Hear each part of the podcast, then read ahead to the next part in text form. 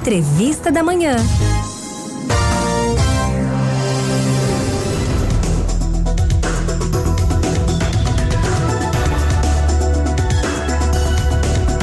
É, gente, metade do povo brasileiro sofre de um mal no fígado. Detalhe: a vilã desse mal é a gordura no fígado. Os médicos alertam que, em muitos casos, o estágio dessa gordura pode ser irreversível. Para a gente conversar e saber mais sobre esse assunto e também como manter o nosso fígado saudável, a gente chama quem entende do assunto. Ao telefone nós estamos com o hepatologista, Dr. Pedro Falcão. Muito bom dia, Dr. Pedro. Bem-vindo aqui ao Manhã 105 na Rádio Olinda. Bom dia, Railson. Bom dia a todos da Manhã 105. Agradeço o convite de vocês. É um prazer para mim falar sobre esse tema tão importante para a saúde do nosso fígado. Nós que agradecemos, doutor, a sua disponibilidade. E a gente já, já começa falando que, embora silenciosa e traiçoeira, toda doença sempre tem um sintoma. E eu pergunto, doutor, qual o primeiro sinal que dá a gordura no fígado? Uh, quais os sintomas de que eh, meu fígado tá, não está funcionando bem?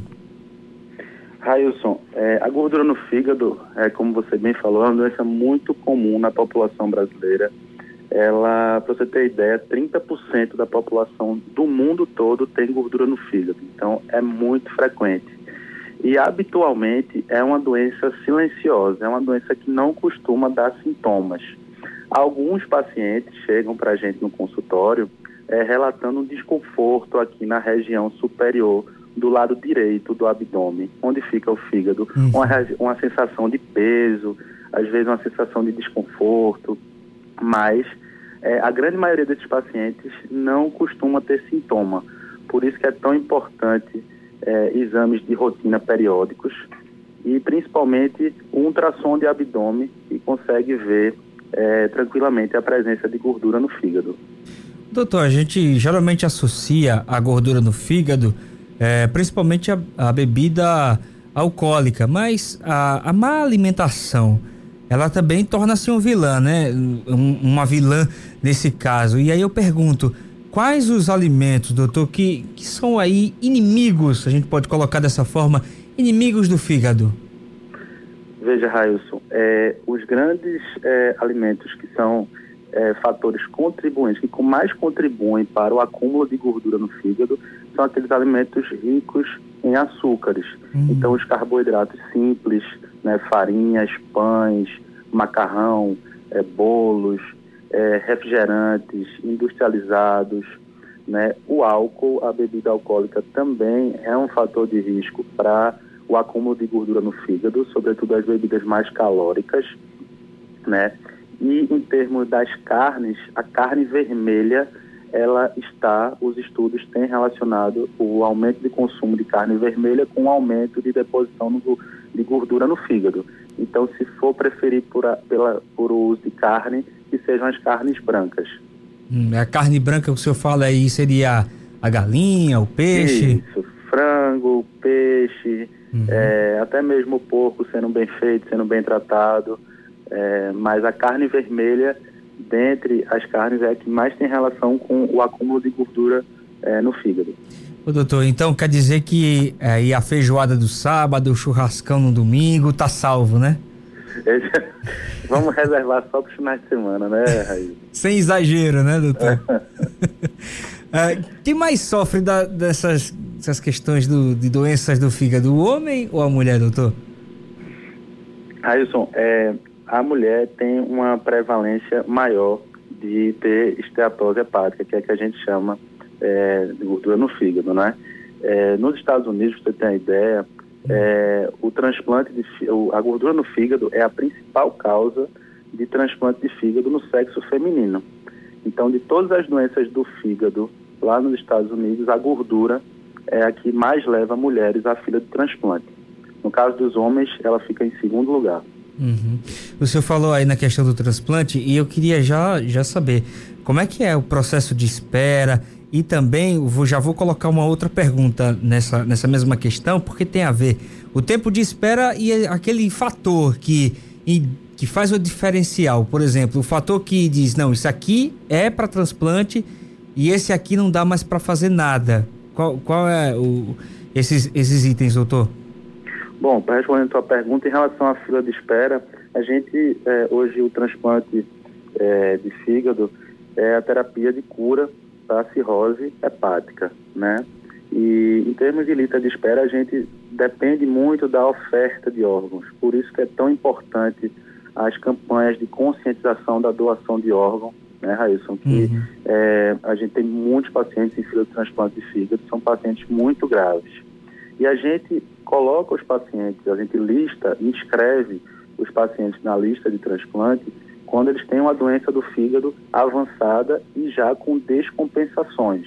Ou seja, um paciente que já tem uma cirrose, uma cirrose hepática, né, e com descompensação da doença. Por exemplo, aquele paciente que desenvolve água na barriga, aquele paciente que frequentemente vai à emergência com sangramento digestivo, vomita sangue, é aquele paciente que fica desorientado, que a gente chama de encefalopatia, e os pacientes também que desenvolvem icterícia, que são os olhos amarelados e a pele amarelada. Esses pacientes dizem para estão dizendo para o médico hepatologista que eles precisam de um fígado novo, uhum. porque o fígado deles já não dá mais conta é, do recado, por assim dizer, já não funciona de uma maneira é, adequada.